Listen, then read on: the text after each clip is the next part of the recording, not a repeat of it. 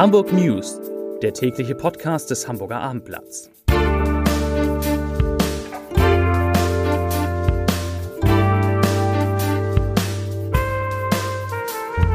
Moin, mein Name ist Lars Heider und heute geht es um eine Razzia bei den Hells Angels. Weitere Themen. Die Preise für Eigentumswohnungen in Hamburg sind deutlich gefallen. Das bedingungslose Grundeinkommen könnte in der Stadt ausprobiert werden. Und wer will, der kann jetzt schon seine Kleider mit anderen tauschen. Dazu gleich mehr. Zunächst aber wie immer die Top 3, die drei meistgelesenen Themen und Texte auf abendblatt.de. Auf Platz 3 neue Folge Nord bei Nordwest Bangen um Hauke Jakobs. Auf Platz 2 Hamburger Kiezgröße Klaus Bakowski ist tot. Und auf Platz 1 Razzia bei den Hells Angels Polizei stürmt Clubhaus. Das waren, das sind die Top 3 auf abendblatt.de. Und damit machen wir auch gleich weiter, denn schwer bewaffnet und besonders geschützt haben heute Morgen Polizisten ein Gebäude in Billstedt gestürmt. Dabei handelt es sich um ein Clubhaus der Hells Angels. Zudem wurden eine Wohnung und eine Garage durchsucht. Ein 38-jähriger Mann wurde festgenommen. Steht die Razzia im Zusammenhang mit den aktuellen Auseinandersetzungen im Milieu, über die wir in diesem Podcast auch mehrfach berichtet haben? Nein, sagt Lidi Oechtering als Sprecherin der Staatsanwaltschaft in Hamburg. Vielmehr habe es Hinweise darauf gegeben, dass der Beschuldigte illegal eine Marihuana-Plantage betreibt und dieser Verdacht, der hat sich heute durch die Razzia, wie es so heißt, so schön heißt, erhärtet. Es konnten sowohl Drogenpflanzen als auch Anzuchtgeräte sichergestellt werden. Die Unionsfraktion, also die CDU-Fraktion im Deutschen Bundestag, verlangt den geplanten Einstieg der chinesischen Staatsreederei Costco in den Hamburger Hafen umgehend zu unterbinden. Fraktionsvize Alexander Drobrindt sagte unserer Redaktion, ich zitiere, die Bundesregierung muss den chinesischen Einstieg beim Hamburger Container Terminal sofort stoppen. Die Warnungen der Experten sind unmissverständlich. Costco unterhält engste Verbindung zum chinesischen Machtapparat, zur Volksarmee und den chinesischen Sicherheitsbehörden. Zitat Ende. Der ehemalige Verkehrsminister Dobrindt bezog sich damit auf Warnung einer Berliner Denkfabrik. Die hatte bereits im März 2022 bei einer internen Präsentation im Bundeswirtschaftsministerium dargelegt, dass die Führung in Peking Costco als Instrument der chinesischen Außenpolitik betrachtet und der Einstieg des Staatskonzerns in europäische Häfen erhebliche Risiken für die Sicherheit und den Wettbewerb in Europa mit sich bringe.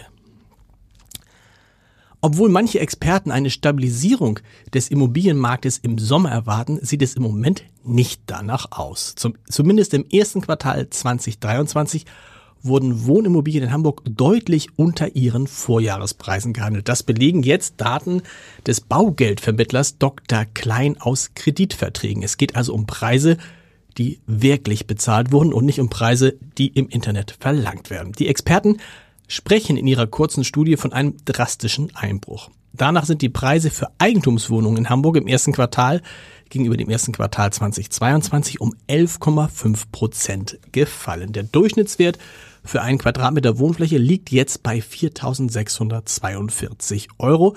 Eine 80 Quadratmeter große Wohnung kostet also in Hamburg im Schnitt 371.360 Euro.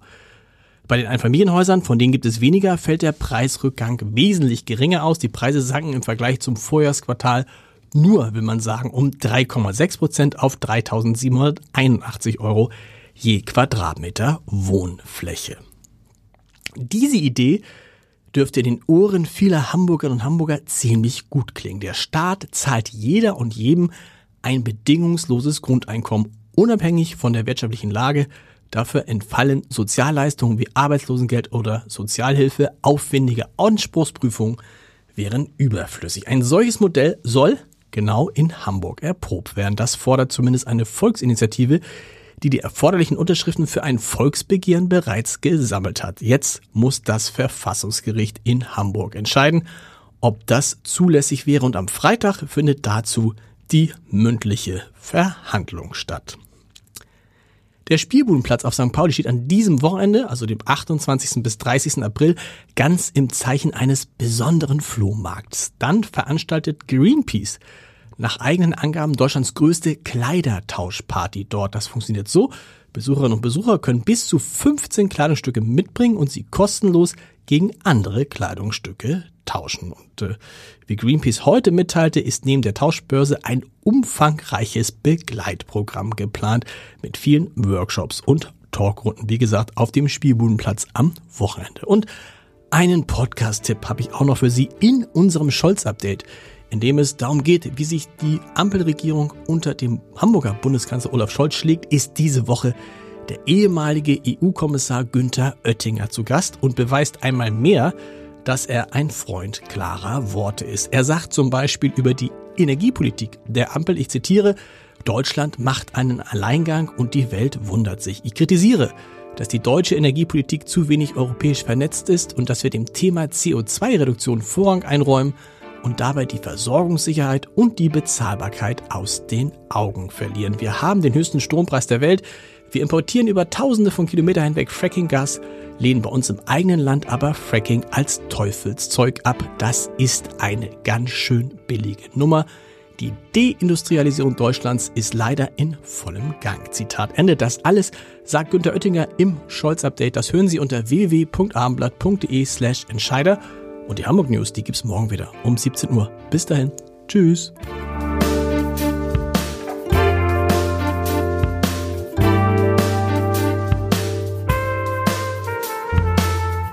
Weitere Podcasts vom Hamburger Abendblatt finden Sie auf abendblatt.de slash podcast.